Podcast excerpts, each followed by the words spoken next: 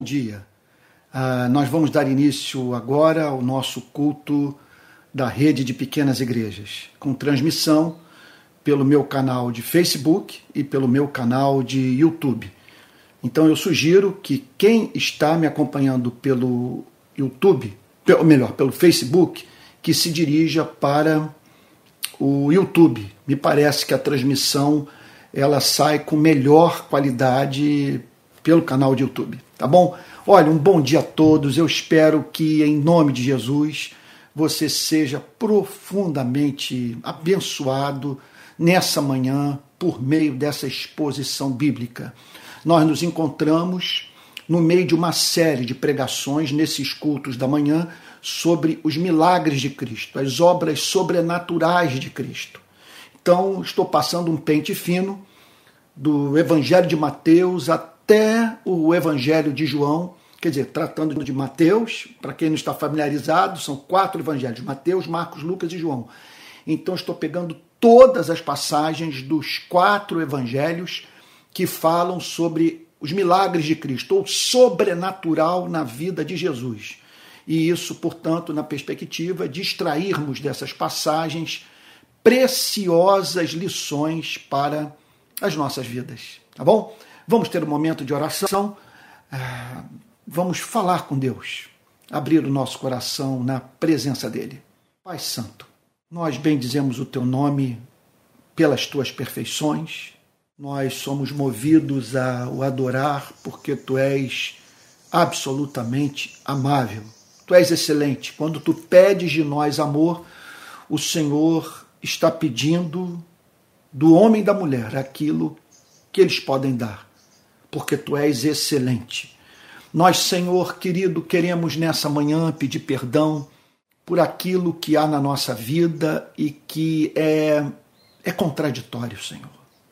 Não se harmoniza a sua verdade revelada, aquilo que declaramos crer.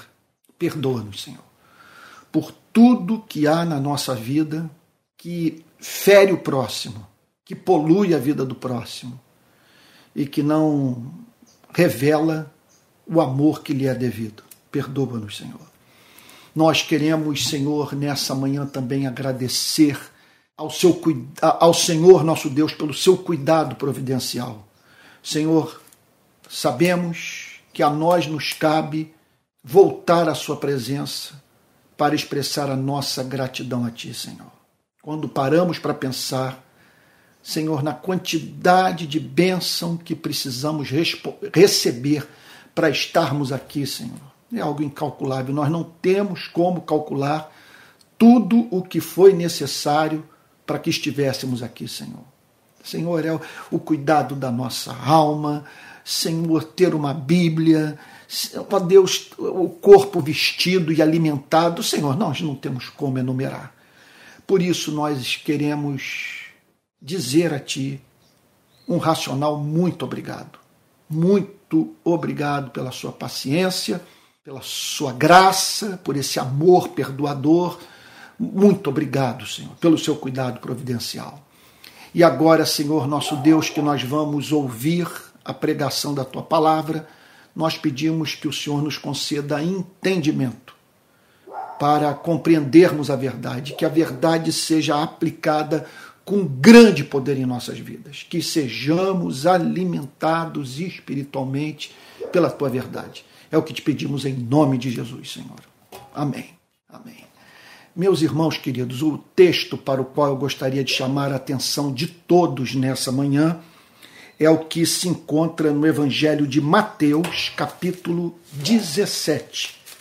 Mateus, capítulo 17, versículo 24. Encontrou? Mateus, vou repetir, Mateus, capítulo 17, versículo 24. É o texto que fala sobre o pagamento de impostos. Todo mundo achou aí? Vou repetir.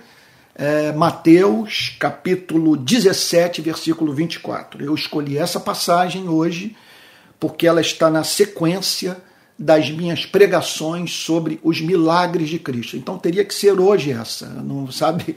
E por isso, portanto, é, nós vamos analisar esse texto, que apresenta mais um, um surpreendente é, milagre de Cristo. Todo mundo achou? Mateus capítulo 17, versículo 24. Diz assim: Quando Jesus e os discípulos chegaram a Cafarnaum, os que cobravam o imposto das duas dracmas se dirigiram a Pedro e perguntaram: O mestre de vocês não paga as duas dracmas? Pedro respondeu: Claro que paga. Quando Pedro estava entrando em casa, Jesus se adiantou, dizendo: Simão, o que você acha? De quem os reis da terra cobram impostos ou tributo? Dos seus filhos ou dos estranhos? Quando Pedro respondeu: Dos estranhos, Jesus lhe disse: Logo, os filhos estão isentos. Mas para que não os escandalizemos, vá ao mar jogue o anzol e puxe o primeiro peixe que fisgar. Ao abrir a boca do peixe, você encontrará uma moeda. Pegue essa moeda e entregue aos cobradores para pagar o meu imposto e o seu. É a primeira vez na vida que eu prego sobre essa passagem. Impressionante, 40 anos de ministério. É a primeira vez que eu faço uma exposição de Mateus 17, ah, de 24 a 27. É, já tinha feito exposição sobre o evangelho inteiro de João, sobre o evangelho também inteiro de Marcos, e faltam para completar a série Mateus e, e, e o evangelho de Lucas, que eu espero, pela graça de Deus, poder um dia é, fazer essa exposição, as exposições desses dois evangelhos. Mas vamos lá então Mateus capítulo 17, versículo 24. Diz assim: Quando Jesus e os discípulos chegaram a Cafarnaum, que era a sede do trabalho missionário de Cristo. A cidade, ali à margem do mar da Galileia, que ele havia escolhido para servir de base para sua seu ministério de cura, libertação, pregação e redenção. Então, quando Jesus e os discípulos chegaram a Cafarnaum, ou seja, ali era a residência de Cristo. Daí a cobrança que foi feita. Os que cobravam o imposto das duas dracmas, que imposto era esse? Vamos tentar entender? Jesus está de volta à sua cidade. Okay? Quando ele retorna a Cafarnaum com os seus discípulos, os cobradores de imposto se dirigiram para o apóstolo Pedro com uma demanda. Eles cobravam qual espécie de imposto? Esse imposto aqui não era aquele exigido por Roma, pelos romanos. Esse imposto aqui tratava-se de um mandamento do Antigo Testamento, cujo objetivo era suprir as necessidades do templo em Jerusalém. Inicialmente, o chamado era para que o povo hebreu é, é, é, é, consagrasse parte dos seus recursos para a manutenção do tabernáculo. Aí depois do, do templo erigido, ok? Depois do templo erigido, aí sim o, o, o povo hebreu foi chamado por Deus para cuidar da manutenção do templo em Jerusalém.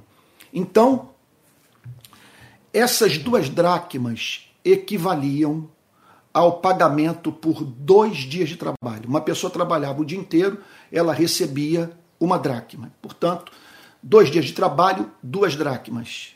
E havia essa obrigatoriedade do povo hebreu é, é, é, pagar esse imposto, repito, que tinha como objetivo manter o templo. Não era nada arbitrário, o que estava sendo exigido havia sido prescrito pela, pelo próprio Deus no Antigo Testamento, e aqueles cobradores de impostos estavam simplesmente cobrando aquilo que deveria ser cobrado. Por que eles fizeram a cobrança?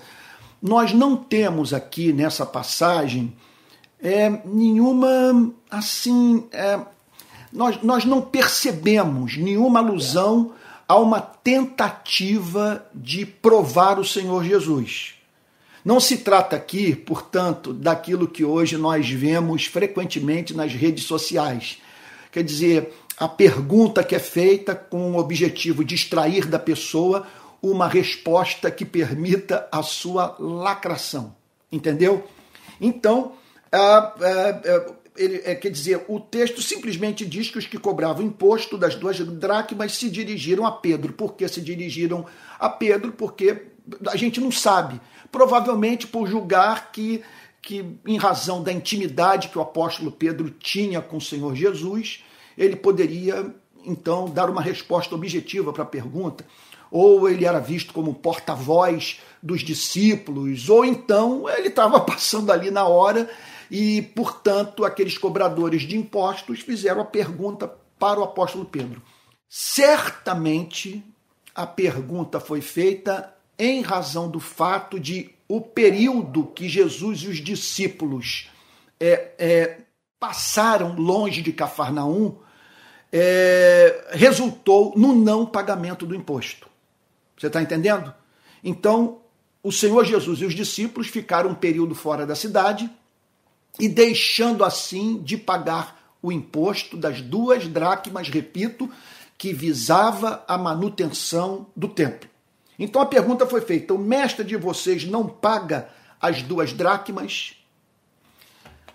Olha, a pergunta ela pode ser que havia uma intenção desonesta, mas isso, repito, isso não está certo. Eles poderiam também é, é, essa pergunta poderia estar relacionada também a uma dúvida com relação ao tipo de pregação que o Senhor Jesus estava fazendo, a sua intenção, a sua meta. Havia o objetivo no seu ministério de desconectar as pessoas de Jerusalém? Essa é uma pergunta que podia ser feita. Ainda mais quando pensamos no fato de que o Senhor Jesus foi um crítico severo da liderança das instituições religiosas judaicas. Então, esse pode ser um dos motivos que levaram aqueles dos prováveis, dos possíveis motivos que levra, levaram aqueles cobradores de impostos a fazerem a pergunta para o apóstolo Pedro: O mestre de vocês não paga as duas dracmas? Vamos parar para pensar aqui num ponto. Olha só. Aqui estamos, você e eu, cristãos, anunciando ao mundo os nossos valores morais, o que cremos. E até mesmo, em não poucas ocasiões, cobrando das pessoas uma espécie definida de comportamento. Então, quem somos? Você e eu. Vamos parar para pensar. Nós somos os cristãos. Então, em razão da presença do cristianismo na cultura ocidental, no nosso país, há toda uma espécie de expectativa com relação à sua e à minha vida. Você está entendendo? Há aquelas expectativas que têm a ver com o conceito que as pessoas têm do cristianismo. Há aquelas expectativas que têm relação com o que se espera de uma pessoa religiosa ou de uma pessoa que que vai para as redes sociais apresentar os seus valores éticos, defender a chamada moral cristã. Há expectativas absolutamente naturais. Vivemos em sociedade, na companhia de homens e mulheres criados à imagem e semelhança de Deus, e é natural que essas pessoas façam perguntas a nós. Então, as pessoas querem saber o que, é que vocês pensam com as instituições políticas, as, as instituições sociais, as, as, instituições religiosas e assim por diante. Então, o que o texto está dizendo é que aqueles homens fizeram uma pergunta para o apóstolo Pedro: o mestre de vocês não paga as duas dracmas? Frequentemente, é isso que eu quero chegar, você me perdoe se eu estou sendo longo, se eu estou sendo prolixo demais. Olha só, poderia ter falado isso numa frase. Frequentemente nós estamos expostos a esse tipo de situação, de pessoas expressarem o desejo de saber o que pensamos sobre determinados assuntos. Então lá estavam aqueles homens fazendo uma pergunta objetiva para o apóstolo Pedro: Olha, vocês até esse momento e o seu mestre não pagaram o imposto do templo, das duas dracmas. Então eu faço uma pergunta a você: o mestre de vocês não paga as duas dracmas? Ele é contra o templo, ele é contra o sistema. Ele acredita que essa lei prescreveu, ao que o apóstolo Pedro vira-se para eles e diz: Claro que paga. Certamente o apóstolo Pedro não estava mentindo, não estava querendo preservar o Senhor Jesus de alguma espécie de, de, de, de ataque, de, de pressão, de perseguição. O apóstolo Pedro, sem a mínima dúvida, está usando de franqueza, está falando a verdade. Ele paga o imposto do templo. E por que o Senhor Jesus pagava o imposto do templo? Veja só, nós vamos obter a resposta para essa pergunta analisando a sequência dessa narrativa. Quando Pedro estava entrando em casa, e aí Pedro volta para casa onde o Senhor Jesus estava na companhia dos seus discípulos. O Senhor Jesus se adiantou dizendo: Simão, o que você acha? Quer dizer, Pedro entra em casa e o Senhor Jesus revela que sabia é, o conteúdo da conversa que ele havia mantido com aqueles pagadores, com aqueles, perdão, aqueles cobradores de impostos. Simão, o que você acha? Ele o chama pelo nome. É, isso é impressionante. Essa passagem revela o conhecimento íntimo pessoal que Deus tem da sua e da minha vida. Pedro, nessa passagem, é chamado pelo nome. E o Senhor Jesus revela interesse por aquilo que ele conversava. Você pare para pensar nisso. Nas consequências práticas da descoberta de uma, de uma, de uma verdade como essa. Simão, o que você acha? E aí o Senhor Jesus faz uma pergunta: De quem os reis da terra cobram impostos ou tributo? Dos seus filhos ou dos estranhos? Então o Senhor Jesus faz ao apóstolo Pedro uma pergunta cuja resposta era óbvia. Que não era óbvio, era o, o, o objetivo de Cristo ao usar é, essa pergunta de quem os reis da terra cobram impostos ou tributo, dos seus filhos ou dos estranhos. Então pensemos no rei. Lá está ele, quer dizer, ele, o Senhor Jesus está falando de algo que fazia parte da vida política de todas aquelas nações. Os reis não costumavam cobrar impostos dos seus próprios filhos. Não faz o mínimo sentido. Os impostos eram arrecadados para a manutenção da família real. Então não havia sentido a própria família real pagar imposto. Então o apóstolo Pedro responde: olha, uh, o, o texto diz: quando Pedro respondeu dos estranhos, então o apóstolo Pedro ofereceu uma resposta lacônica, sucinta, objetiva, e a resposta que todos os que ouviram a pergunta de Cristo esperavam que fosse dada. Ora, os reis cobram os impostos ou tributo dos estranhos. Havia casos de, dessa cobrança ser feita apenas é, dos estrangeiros, daquelas nações, daqueles povos que haviam sido subjugados e que mantinham, portanto, uma relação de subserviência imposta pela nação, pelo povo que havia saído vitorioso na guerra. Agora, de uma forma ou de outra, eram os estranhos que pagavam os impostos, não os filhos. E aí então, o Senhor Jesus, ao ouvir a resposta do apóstolo Pedro, eu sei que até esse momento Você deve estar me ouvindo e pensando o seguinte: Antônio, qual é o sentido disso tudo para a minha vida? Por favor, me espere chegar, é, é, chegar ao final dessa exposição bíblica, que você vai entender uma lição preciosíssima. E, e, e, e veja só, da mais profunda relevância para esse presente momento da história das igrejas evangélicas do nosso país. Olha só, o texto prossegue com o Senhor Jesus, então, dizendo, dos estranhos, Jesus, é, então Pedro respondeu dos estranhos, e aí o Senhor Jesus vira-se para o apóstolo Pedro e declara: Logo, os filhos estão isentos. Se quem paga imposto são os estranhos, os filhos estão isentos de fazer esse pagamento. Não faz sentido, sendo assim, um cobrador de imposto se, se dirigir para o filho do rei, exigindo que ele fizesse, que ele praticasse, que ele se submetesse a uma lei que era prescrita apenas para os estrangeiros.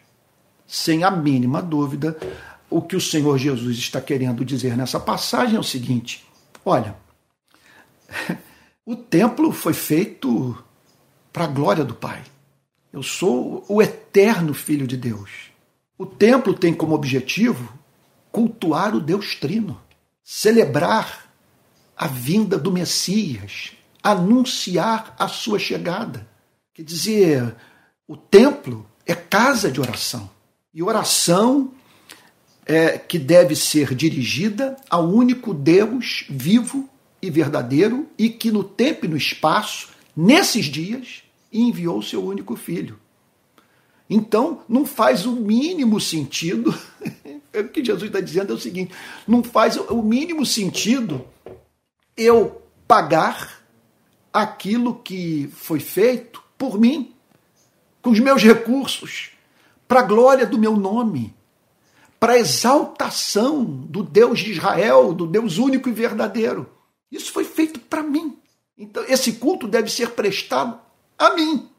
Portanto, na condição de filho, eu estou isento. Pode ser que o Senhor Jesus estivesse também com isso, declarando que os seus discípulos, tornados, portanto, seus irmãos, também estavam isentos é, é, teologicamente daquele pagamento, o que haveria de acontecer no futuro quando o templo fosse destruído, e aí não havia mais nenhum sentido. No ano 70 da era cristã, todos nós sabemos, o general Tito entrou em Jerusalém e, conforme o Senhor Jesus havia profetizado, não deixou pedra sobre pedra na cidade, é, é, incluindo o templo. O templo foi totalmente destruído e aí cessa, portanto, essa espécie de pagamento. As duas dracmas, os dois dias de trabalho que todo hebreu enviava para Jerusalém, repito, a fim de manter o funcionamento do templo. Então, esse é um princípio importante é, que permanece. A Bíblia não estabelece uma quantia para ser dada para manutenção da vida da igreja. O que fica claro no Novo Testamento é a preservação do princípio. Que princípio é esse? Que cabe ao povo de Deus usar dos seus recursos para manter a obra de Deus na terra. Portanto, a Bíblia não define o quanto, mas sem a mínima dúvida, o princípio é mantido no Novo Testamento. E sem também a mínima dúvida, visando manter pessoas, atender às necessidades dos pobres, dos pregadores da palavra de Deus, da obra missionária e, e, portanto, gente é a prioridade número um dessas, contra, dessas contribuições e não edificações caríssimas, para cuja manutenção a igreja tem que sacar é, dos seus recursos, repito, recursos esses que poderiam sustentar famílias inteiras, fazendo com que irmãos na fé vivessem com mais dignidade. Aliás, deixa eu abrir um parênteses aqui para dizer o seguinte: já é chegada a hora de nós atentarmos para o fato que os evangélicos hoje estão entre os mais pobres dos pobres do Brasil.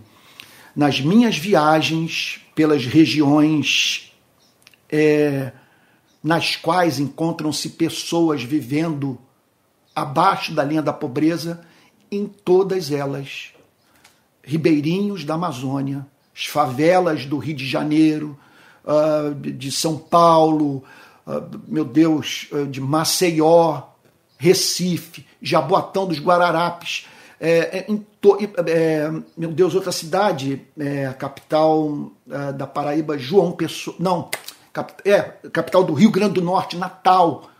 Então, olha, estou falando aqui das que eu visitei, que eu fui lá, dei dezenas de comunidades, Brasília.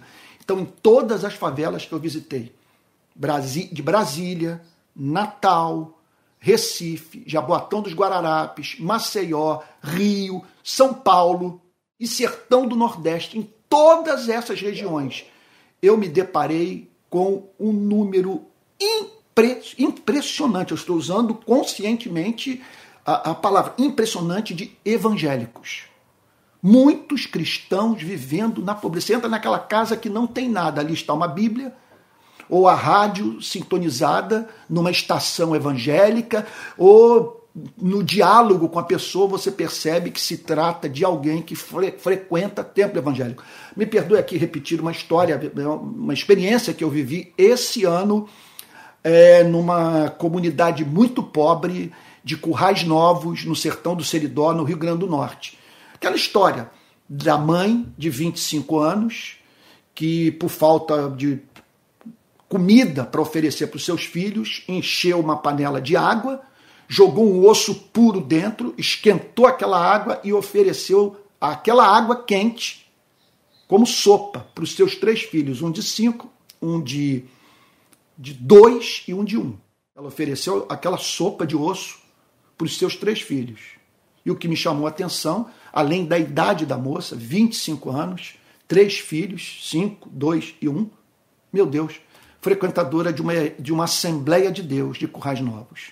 Pela infinita bondade de Deus, graças às nossas contribuições, as contribuições que nos chegam, hoje essa moça está livre do, da ameaça da fome, porque nós apadrinhamos a sua família e ela faz parte da nossa lista de distribuição de cesta básica no Brasil.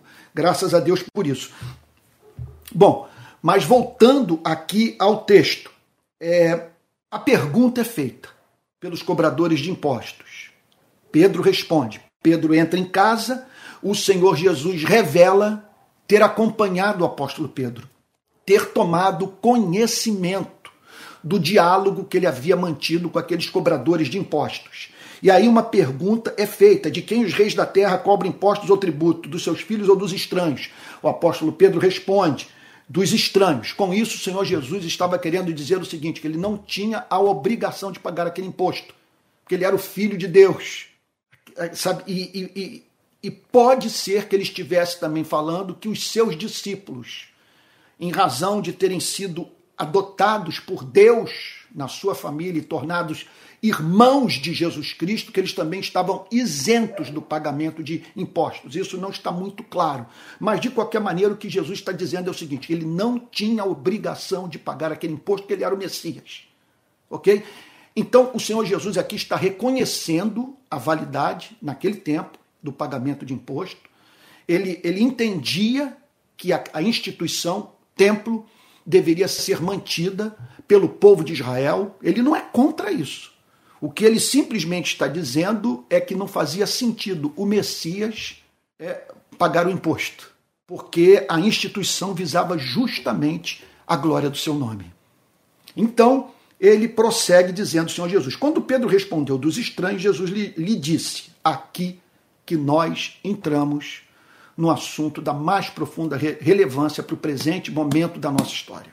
E eu vou pedir mais uma vez a você perdão, não é ideia fixa, não é ideia fixa, mas eu vou pedir a você liberdade para mais uma vez falar sobre o atual momento político da nossa nação, porque essa passagem lança muita luz sobre tudo que nós estamos vivendo. Olha a resposta do Senhor Jesus.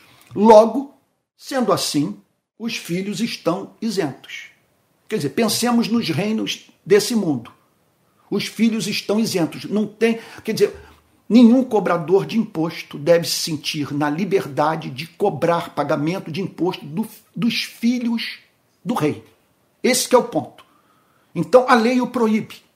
Porque os impostos visam a manutenção, entre outras coisas, da família real. É isso que Jesus está dizendo. Veja, ele não está aqui legislando, ele não, ele, o Senhor Jesus não está dizendo que tem que ser assim. Você está entendendo o ponto? O ponto?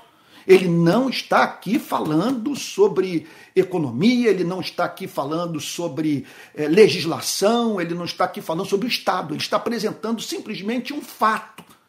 Que naqueles dias, me perdoe repetir, naqueles dias os filhos não pagavam, os filhos dos reis não pagavam imposto. E aí ele faz uma aplicação, que ele está dizendo o seguinte, que da mesma maneira que não fazia sentido nos, de um filho de um rei pagar imposto, não havia a mínima necessidade, obrigatoriedade moral do Senhor Jesus pagar imposto. Imposto do templo. Aqui não está falando da manutenção do Estado. Essa passagem está falando sobre a manutenção do templo, repito, em Jerusalém. Verso 27. Agora sim, eu diria a passagem que tem tudo a ver com o que estamos vivendo nesse presente momento da nossa história no Brasil. Aí eu peço totalmente a sua atenção. Aliás, deixa eu dizer o seguinte: se você me acompanhou até aqui, é que você realmente ama muito a palavra de Deus. Porque eu sei que até esse ponto você deve ter encontrado dificuldade de extrair da minha pregação algo que, que possa ser aplicado diretamente à sua vida. Talvez sim, talvez eu esteja subestimando o que eu estou pregando, mas de qualquer maneira, salta aos olhos que o que, o que passaremos a ver nessa narrativa tem implicações seríssimas para a nossa vida, para nós cristãos. O Senhor Jesus diz: olha, verso 27, mas para que não os escandalizemos, esse é o ponto para que não os escandalizemos. O que, que o Senhor Jesus está querendo dizer com isso? Que, embora ele fosse livre, estivesse absolutamente certo do fato de que, caso não pagasse imposto, ele não estaria pecando contra o Pai, desobedecendo a sua revelação, deixando de cumprir a lei. Note que o Senhor Jesus havia declarado que ele viera para cumprir a lei. Cumprir a lei. E cumprir a lei envolvia o pagamento de imposto. Agora, na condição de filho, não havia nenhuma necessidade, porque a coisa toda visava a glória do seu nome, servir a Cristo. Então, contudo, o Senhor Jesus não se faz valer daquela liberdade, daquela liberdade para se eximir do pagamento do pagamento do imposto. Por qual motivo? Porque ele não queria criar escândalo. Veja só o que, que estava acontecendo. Aqueles cobradores de preste atenção, por favor. É muito sério aquilo que eu, eu passo a falar e eu peço ao Espírito de Deus que me conceda graça para aplicar essa declaração de Cristo, sabe, nas nossas vidas. Nós estamos precisando ouvir o que, que o Senhor Jesus é, declarou nesse verso 27, mas para que não os escandalizemos. Os cobradores de impostos procuraram o apóstolo Pedro. Fizeram a pergunta. O apóstolo Pedro declarou que o Senhor Jesus pagava o imposto do templo. Só que o imposto precisava ser pago. Quando o apóstolo Pedro deu a resposta, ele não fez o pagamento do, do, do imposto. Então ele volta para casa, encontra-se com o Senhor Jesus, o Senhor Jesus revela ter acompanhado em espírito o apóstolo Pedro, o Senhor Jesus revela ter ouvido a conversa do apóstolo Pedro, é mais um aspecto desse, dessa, da, desse lado do, do, do sobrenatural presente em sua vida, ele não estava literalmente fisicamente ao lado do apóstolo Pedro, mas ele ouviu a conversa. Ele ouviu o conteúdo do diálogo do apóstolo Pedro com aqueles cobradores de impostos. E aí então ele revela, quando Pedro volta para casa, a intenção de honrar o que o apóstolo Pedro havia dito. Ele paga imposto. E o Senhor Jesus diz: olha, aquilo que você falou terá que ser levado a cabo por nós. Eu faço questão de pagar o que estão cobrando de você e de mim. Isso que ele está dizendo. Isso que o Senhor Jesus tá, havia feito uma havia sido feita uma cobrança e o Senhor Jesus trata de atendê-la. Você está entendendo o ponto? Por qual motivo? Para que não os escandalizemos. Com isso, o Senhor Jesus estava pensando no seguinte: embora eu seja livre para não pagar esse imposto, eu pagarei, porque se a sua palavra não for honrada, se eu demonstrar ausência de, de preocupação, se eu demonstrar ausência de preocupação com a preservação do templo em Jerusalém, isso vai causar muito escândalo. Pessoas, portanto, vão pensar que nós estamos dando início a uma seita. Uma seita que ignora o que o Antigo Testamento ensinou, ignora Moisés, ignora todos os patriarcas, ignora o lugar da adoração, trata com indiferença aquilo que o Antigo Testamento inteiro, de, inteiro declara que é instituição que tem a bênção de Deus. E que deve, portanto, ser preservada pelo povo de Israel, mediante pagamento de impostos, entre outras ações mais. Então, o Senhor Jesus queria com isso evitar o escândalo, evitar que pessoas tropeçassem. Você está entendendo o ponto? Evitar que pessoas se escandalizassem, pessoas perdessem o interesse pela sua mensagem, não ouvissem mais a pregação dos discípulos. Ele não queria emitir uma nota. Ele não queria, então, fazer com que pessoas passassem a perseguir os cristãos por motivos justos. Observe que o Senhor Jesus está aqui levando em consideração as limitações de consciência daquelas pessoas. Elas não podiam dar um tratamento teológico para a questão. Não havia, portanto, esse entendimento de que estamos aqui perante o Filho de Deus, o Messias, a segunda pessoa da Trindade, e não faz sentido o próprio Filho de Deus pagar o imposto de uma instituição que foi criada para o seu louvor, para a sua glória, para a sua honra. Ele é filho. E os filhos não pagam, é, é essa é a ideia. E o filho de Deus não paga imposto. Não paga imposto. Mas o Senhor Jesus faz o que nós precisamos todos aprender a fazer. Ele, ele, ele, ele, ele desce ao nível das limitações de consciência daquelas pessoas. Você está entendendo o ponto? porque ele não queria causar escândalo. Vamos parar agora para pensar, agora vamos parar para pensar no momento que nós estamos vivendo no nosso país, do ponto de vista da relação da igreja com o povo brasileiro. Nós nos vimos nessas eleições, veja, diante da necessidade de fazermos uma escolha que de qualquer modo escandalizaria pessoas. Você está entendendo o ponto? Vamos pensar no segundo turno.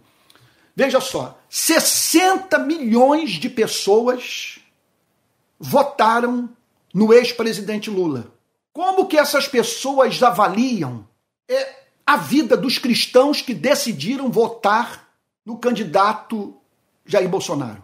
Me parece que 58 milhões de pessoas votaram no presidente da República. Como que essas pessoas avaliam o apoio de cristãos parece que 7 milhões de cristãos, 7 milhões de cristãos não votaram, 7 milhões de, milhões de cristãos evangélicos não votaram, é, no, não votaram em Bolsonaro, votaram no ex-presidente Lula. Como que o, o, o, os é, simpatizantes do presidente da República avaliam esse, esse voto? Houve aqueles que declararam ter votado em branco. Para os dois lados da disputa, esse voto foi um escândalo, ou esse não voto. Porque um lado via o seu adversário como a encarnação do mal, e vice-versa. Quem votou em branco deixou de ficar do lado é, do único caminho possível para que o país se desviasse do candidato que, caso eleito, representaria o início do processo de destruição da nossa nação. E aí, como é que fica, portanto, o nosso testemunho num momento como esse? Você está entendendo o ponto? Nós fomos, é, nós fomos levados para, cara, para uma estrada aparentemente sem saída. Não havia decisão que pudéssemos tomar que não causasse escândalo. Nesse sentido, o que nos caberia fazer? O que nos caberia fazer a fim de diminuirmos o escândalo? Eu sei que eu, que eu, eu sei que eu causei muito escândalo quando tomei a decisão, tomei a decisão de pela primeira, eu presumo que tenha causado muito escândalo, quando eu tomei a decisão de pela primeira vez na minha vida, primeira vez na minha vida, eu, eu, ter declarado minha intenção de voto. Observe que a minha preocupação é tamanha com isso que ninguém sabe em quem eu votei para deputado federal, para deputado estadual, para governador e para senador. Eu não revelei o meu voto. Só na disputa à presidência da República que eu me senti moralmente constrangido a declarar o meu voto. Então, o que eu julgo, à luz de uma passagem como essa, que nós deveríamos ter feito, ter feito a fim de não causarmos escândalo. Veja, de qualquer maneira, nós teríamos que tomar uma decisão. Uma decisão que seria interpretada por muitos não cristãos como uma decisão equivocada. Só havia uma saída, um, uma forma de nós minimizarmos o problema, de nós preservarmos a nossa integridade numa eleição como essa. Veja, como tudo era muito complexo, continua sendo complexo, é, era absolutamente fundamental que nosso voto, a nossa declaração da intenção de voto, ou o anúncio do candidato que nós, no qual votamos, sabe, que tudo isso viesse acompanhado de respostas honestas, objetivas, concretas, para perguntas que foram feitas por cristãos e não cristãos. Você está entendendo o que eu estou dizendo? Está entendendo o ponto? Era fundamental que nós justificássemos o nosso voto. E não apenas isso. Não apenas isso. Olhar para os dois candidatos significa olhar para quem tem um histórico de vida complexo vamos assim dizer, moralmente problemático. O que me parece que faltou a muitos dos dois lados foi a falta de preocupação em causar escândalo. O desejo de ver o seu candidato sair vitorioso nas urnas foi tamanho que esses cristãos se esqueceram desse princípio moral revelado por Cristo, para que nós não os escandalizemos. Quer dizer, não houve uma preocupação por parte de muitos, eu não vou dizer de todos, mas não houve preocupação por parte de muitos com o reino de Cristo, com a glória de Deus, com a consciência dos pequeninos. Esse é o ponto. É isso que eu tenho denunciado desde 2018 no nosso país. E agora eu me sinto muito mais livre para falar sobre o tema, porque um candidato ao qual eu fiz oposição foi derrotado nas urnas.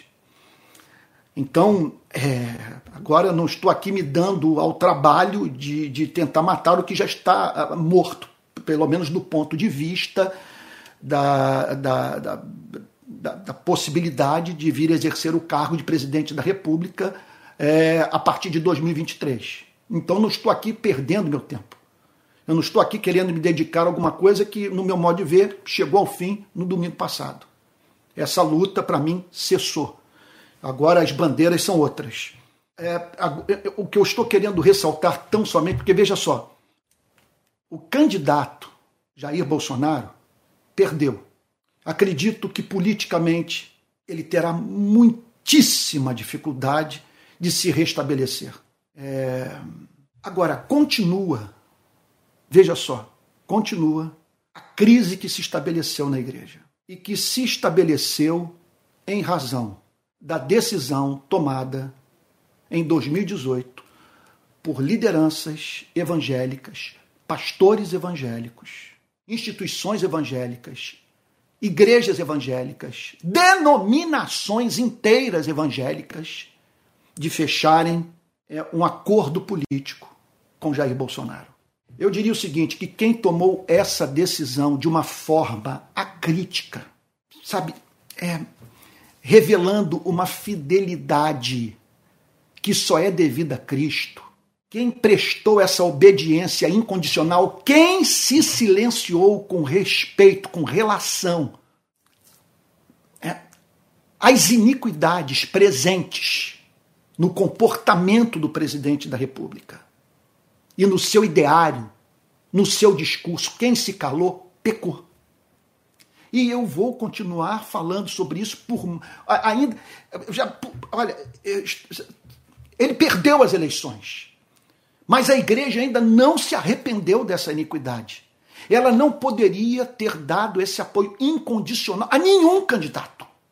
Nenhum, nenhum deles ser colocado ao lado de Jesus Cristo, ou Jesus ter sido ser chamado para, para o palanque de nenhum dos candidatos.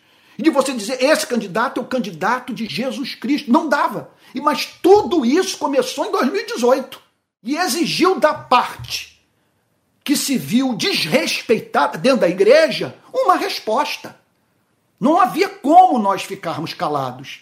Agora, o que ocorre é que carecemos hoje de fugir do mesmo erro no qual a igreja incorreu na relação com Bolsonaro.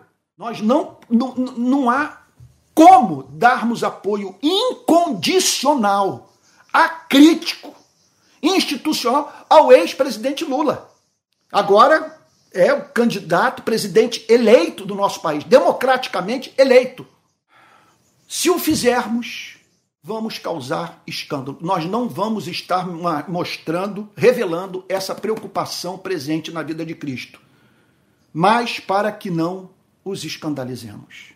Com isso, Jesus está dizendo o seguinte: não há nada mais importante na relação da igreja com os seres humanos do que a preservação daquela espécie de comportamento que não causa escândalo, que não faz as pessoas tropeçarem, passarem a odiar a igreja e menosprezarem assim a sua mensagem. Você está entendendo o ponto?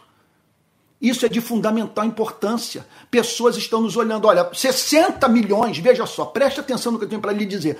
60 milhões de, pessoas, de brasileiros que votaram no ex-presidente Lula não Sabe, os 60 milhões dos brasileiros que votaram no ex-presidente Lula não vão entender nunca o apoio incondicional da igreja a Bolsonaro, que vem se arrastando desde 2018. Agora, o mesmo acontecerá e já está em curso. Os 50 milhões que votaram em Bolsonaro, entre os quais muitos irmãos na fé e, e não cristãos que nós devemos amar, esses estão fazendo essa mesma pergunta. Vocês são cristãos, mas vocês não se preocupam com corrupção? Vocês, para apoiar o candidato, vocês então se esqueceram, quer dizer, vocês têm que necessariamente apagar o passado e, e, e se esquecer dos grandes escândalos envolvendo o partido dele. Então não, não há como. Por isso que eu digo, é eu acho, eu penso que os que votaram no ex-presidente Lula deveriam ter declarado o seu voto, veja só, levando em consideração esse princípio, para que não os escandalizemos. O que implicava no seguinte: não dar apoio incondicional, não negar o passado e assumir o compromisso. E assumir o compromisso de caso o presidente eleito não cumpra as promessas de campanha, ir para a rua e protestar. Então, o que eu diria é o seguinte: o que ocorreu nesses últimos cinco anos, quer dizer, pensando de, de 2018 para cá, 2018, ano da eleição, mais os quatro anos do mandato do governo Bolsonaro, veja, tudo isso representou uma prova, uma prova, e nós não passamos na prova. Nós não demos um bom testemunho. Nós não nos preocupamos com isso, para que não os escandalizemos. que eu quero dizer é o seguinte: é que nós temos que nos preocupar com a consciência de 50 milhões de brasileiros que votaram no presidente da República. Nós temos que nos preocupar com a consciência de 60 milhões de brasileiros que votaram no ex-presidente Lula. E isso vai implicar, portanto, isso vai implicar, portanto, na observância desse princípio revelado por Cristo. O que significa, sendo assim, respondermos com honestidade às perguntas que nos são feitas sobre o que há de complexo, o que há de pecaminoso, o que há de ah, não republicano na vida de ambos os candidatos. Se nós não nos dedicarmos a esse exercício, eu acredito o seguinte, é, eu acredito o seguinte, se, olha, o problema teria sido muito amenizado se com integridade intelectual nós disséssemos o seguinte: olha, eu estou votando nessa reta final, eu estou votando, é, apesar de tais e tais discordâncias. Eu não estou votando porque eu endosso tudo o que o meu candidato diz. Eu não estou votando porque julgo que o passado do meu candidato não é problemático. Eu estou seguindo o princípio moral do mal menor. Mal menor. E aqui está o princípio. Essa que é a pergunta que eu faço a você nessa manhã. Você observou Mateus 17, 27 nesses últimos cinco anos? Para que não os escandalizemos. Se o seu apoio foi incondicional, se nesses últimos quatro anos você passou em silêncio, e se nos próximos quatro anos você se mantiver calado com relação ao mandato do novo presidente, você vai estar causando escândalo. E poderíamos aplicar isso em tantas outras áreas mais. Olha, saindo de, dessa discussão política, é, a gente pode pensar na aplicação desse princípio no nosso comportamento nas redes sociais. Como não ficarmos escandalizados com o que está em curso, tanto os de dentro quanto os de fora? Não é possível que as pessoas que, que, que um não cristão veja Examine o modo como nós cristãos lidamos uns com os outros nas redes sociais e não se escandalizar. É um absurdo o que está em curso. É um absurdo a forma como nós, é, é, é, como nós nos reportamos aos nossos irmãos com os quais temos divergências políticas. Isso é uma iniquidade, poderíamos multiplicar os exemplos. Sabe? De, então, quer dizer, de cristãos que, para fazerem prevalecer a sua, a sua escolha política, simplesmente negociaram tudo. E, e, e mostraram-se mais preocupados com a vitória do seu candidato do que com o reino de Cristo. Então aqui fica esse princípio, eu repito, olha o que, que o texto está dizendo. Olha lá. Quando Pedro respondeu, dos estranhos Jesus lhe disse: Logo os filhos estão isentos, mas para que não os escandalizemos, para que não os escandalizemos. Esse que é o ponto. Olha só. Você pode discordar de muito do que eu falei hoje, ou do meu comportamento durante essa eleição. Você pode até dizer que eu entrei em contradição. Agora, me responda a seguinte pergunta: Você demonstrou preocupação nos últimos cinco anos em não causar escândalo? Os seus amigos, a consciência dos seus amigos que divergem politicamente de você foi respeitada?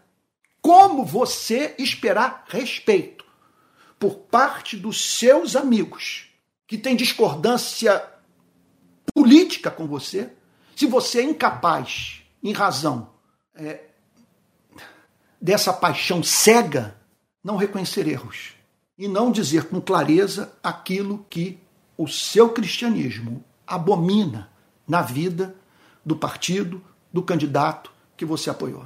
E o texto eh, termina da seguinte forma: Mas para que não os escandalizemos, vá ao mar, jogue o anzol e puxe o primeiro peixe que fisgar. Vamos tentar. Olha, eu pedi tanto a Deus para me ajudar a entender essa passagem, porque eles estavam em Cafarnaum. Ir ao mar significava andar uns poucos metros. Então vai ali para a praia, vai para o lago de Genezaré, vai para o mar da Galileia e não, e não pesque de rede. Não jogue uma rede, porque o objetivo não é pescar uma grande quantidade de peixe. O objetivo é pescar apenas um, a fim de que uma meta seja alcançada. Que meta é essa? Cumprir uma norma cultural a fim de que a consciência das pessoas não fosse afetada pelo comportamento do próprio Cristo e dos seus discípulos. E aí o Senhor Jesus diz isso, diz isso para dar essa ordem para o apóstolo Pedro. Olha, vá ao mar, jogue o anzol e puxe o primeiro peixe que você fisgar. Você vai, vai acontecer isso. Você vai jogar o seu anzol, você vai jogar lá a linha e um peixe vai, vai, vai, vai é, é, fisgar. E você vai fisgar um peixe. Você vai, quer dizer, um peixe vai comer a isca. Puxa a linha. E ao pegar o peixe, diz o Senhor Jesus: Olha, abra a boca do peixe e você encontrará uma moeda. Pega essa moeda, entregue aos cobradores para pagar o meu imposto e o seu.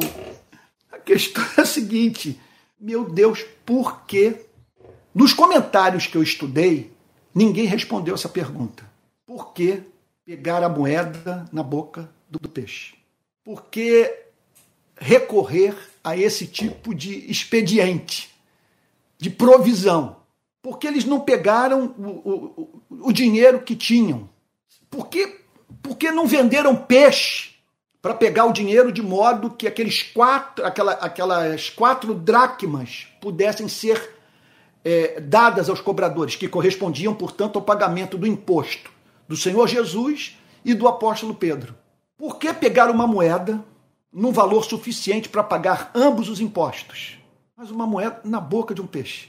Pega essa moeda, disse o Senhor Jesus, entregue aos cobradores para pagar o meu imposto e o seu.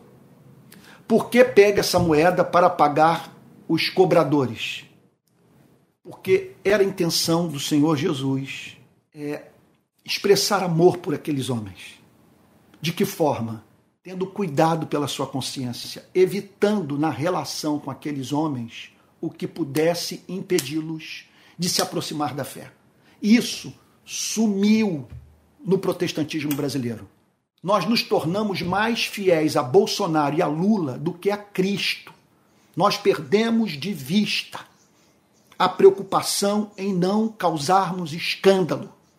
Perdemos de vista a preocupação. Isso eu estou denunciando desde 2018. Sabe? Um, uma completa falta de preocupação. Como que você pode se preocupar com essas pautas moralistas? Como que você pode se preocupar mais com quem vai exercer a presidência da República do que com o cristianismo, do que com sua fé, do que com a igreja, com a salvação dos que não conhecem a Cristo, que é com a consciência daqueles que carecem da mensagem que, da, da, qual você é porta-voz, mas que não ouvirão se você os escandalizar. Olha, essa moeda na boca do peixe pode ter, assim, o sentido de que não faltará provisão sobrenatural a uma igreja que paga o preço de, no seu comportamento, visar sempre não causar escândalo, não fazer as pessoas tropeçar. Você está entendendo o ponto?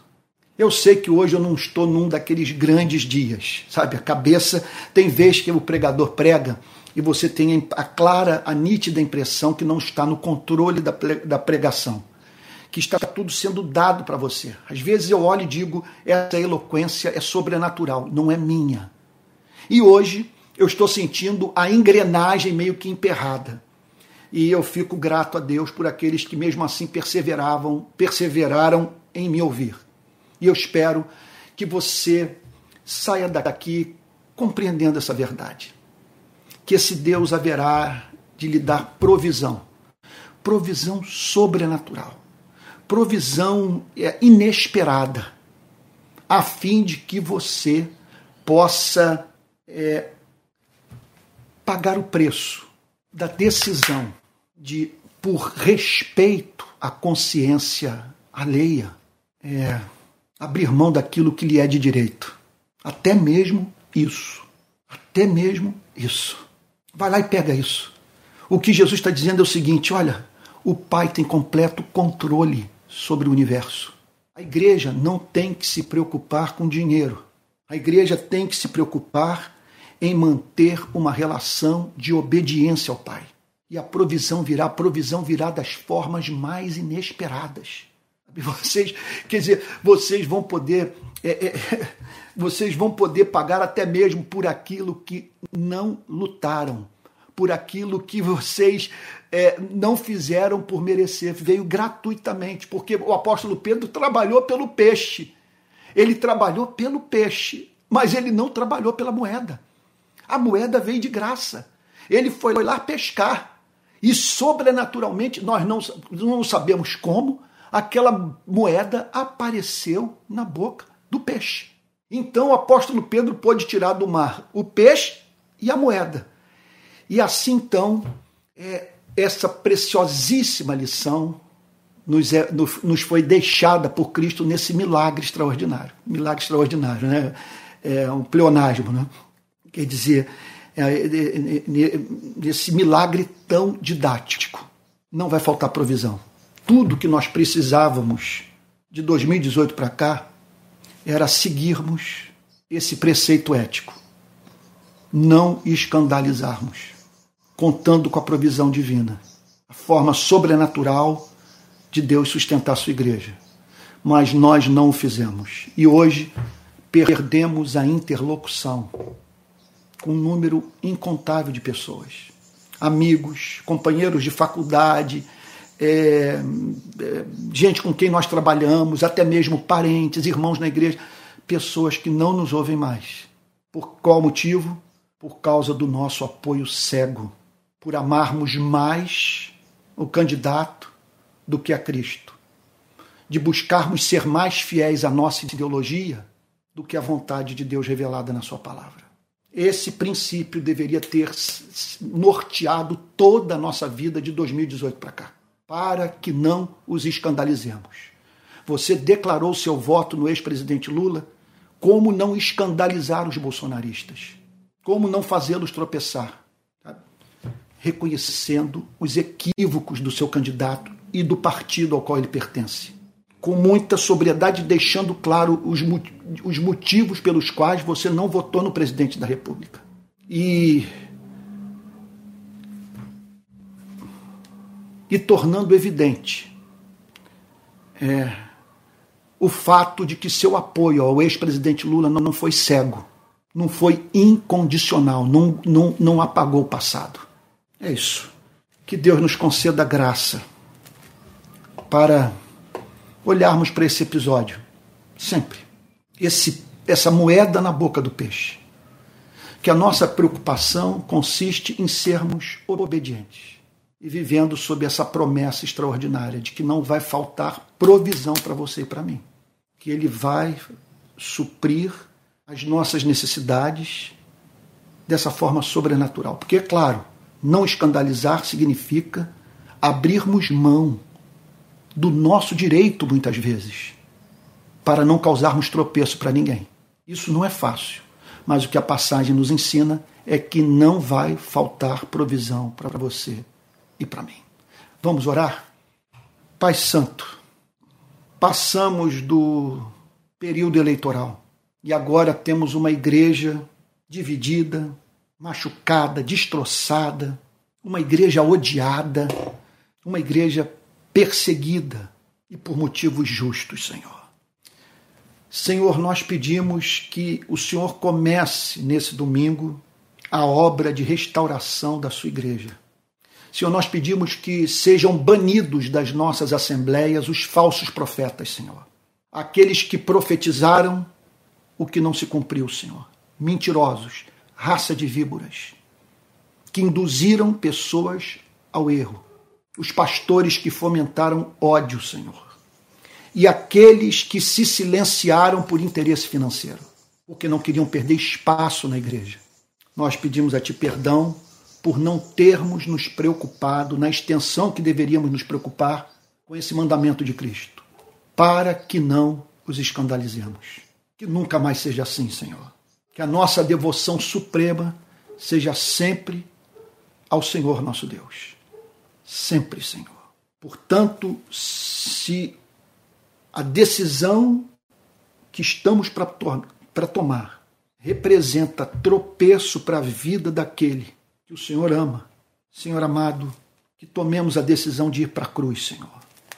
Morrer para os nossos interesses pessoais, a fim de promover a sua causa na terra. É o que te pedimos em nome de Jesus, Senhor. Ó Deus amado, com coração moído, Senhor, apertado pelo receio de termos entristecido o seu espírito nesses últimos anos, Senhor. Que o Senhor nos perdoe e que o Senhor nos conceda a chance, Senhor, de passarmos pela mesma prova, mas sairmos vitoriosos dela. Em nome de Jesus, Senhor. Amém. Amém. Meus irmãos queridos, é, eu espero de todo o coração que o que foi falado seja guardado por você. Por favor, eu insisto, não deixe de conversar com seus amigos, com seus irmãos na fé sobre essa passagem. Ela é de impressionante pertinência. Ou seja, é, é uma passagem que tem a ver com o atual momento que nós estamos vivendo. Então pegue os seus amigos, seus irmãos na fé, os seus parentes e discuta com eles o verso 27 de Mateus 17, para que não os escandalizemos. Discuta, pô, Jesus pagou aquele imposto para não causar escândalo. Então, procure responder essa pergunta: o que nos cabe fazer para que não causemos mais escândalos do que já causamos? É isso. Bom, quero dizer para você que hoje à noite eu estarei de volta. Prego às 18 horas sobre a parábola do semeador. Então, hoje, 18 horas, culto. Eu estarei na minha pequena igreja e ali fazendo uma exposição é, do texto da parábola do semeador. Olha, é, é muito importante que você ah, faça parte do nosso grupo de Telegram. O Telegram da rede de pequenas igrejas é o nosso principal canal de comunicação interna. Nós escolhemos o Telegram porque o Telegram nos permite adicionar muito mais gente do que o WhatsApp, tá bom?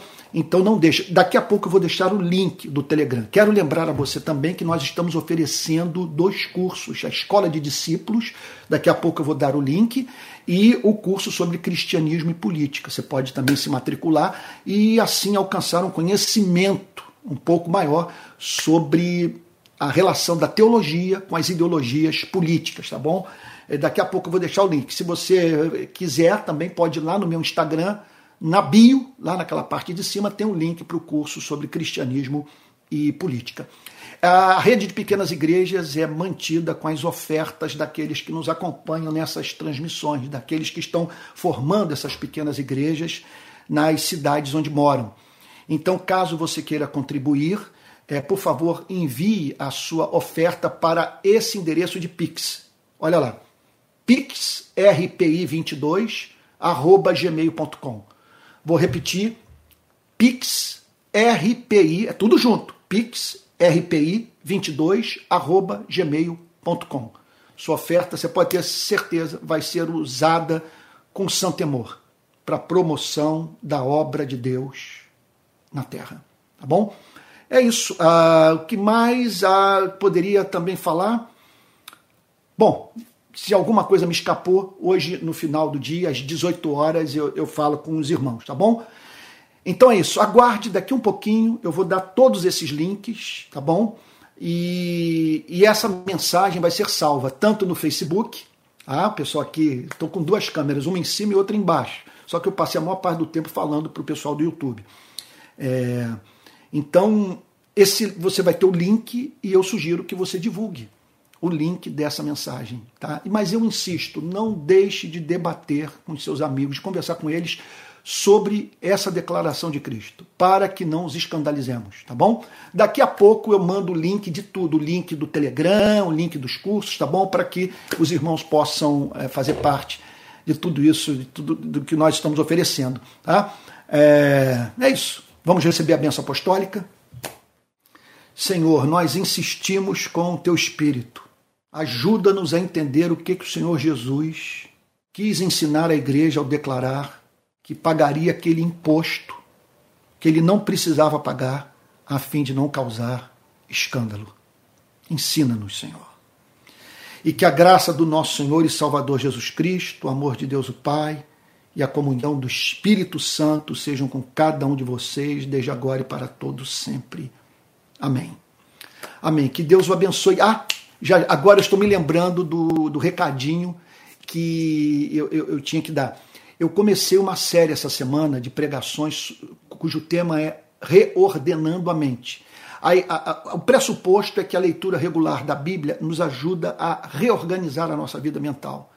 Então já, já, já falei duas vezes sobre o tema, tá bom? E você pode encontrar essas duas mensagens no meu Facebook, em todas as minhas redes, em especial no YouTube, tá bom? Fique com Jesus até mais tarde, tá bom? Até às 18 horas para o culto da nossa rede de pequenas igrejas aqui em Niterói. Deus o guarde.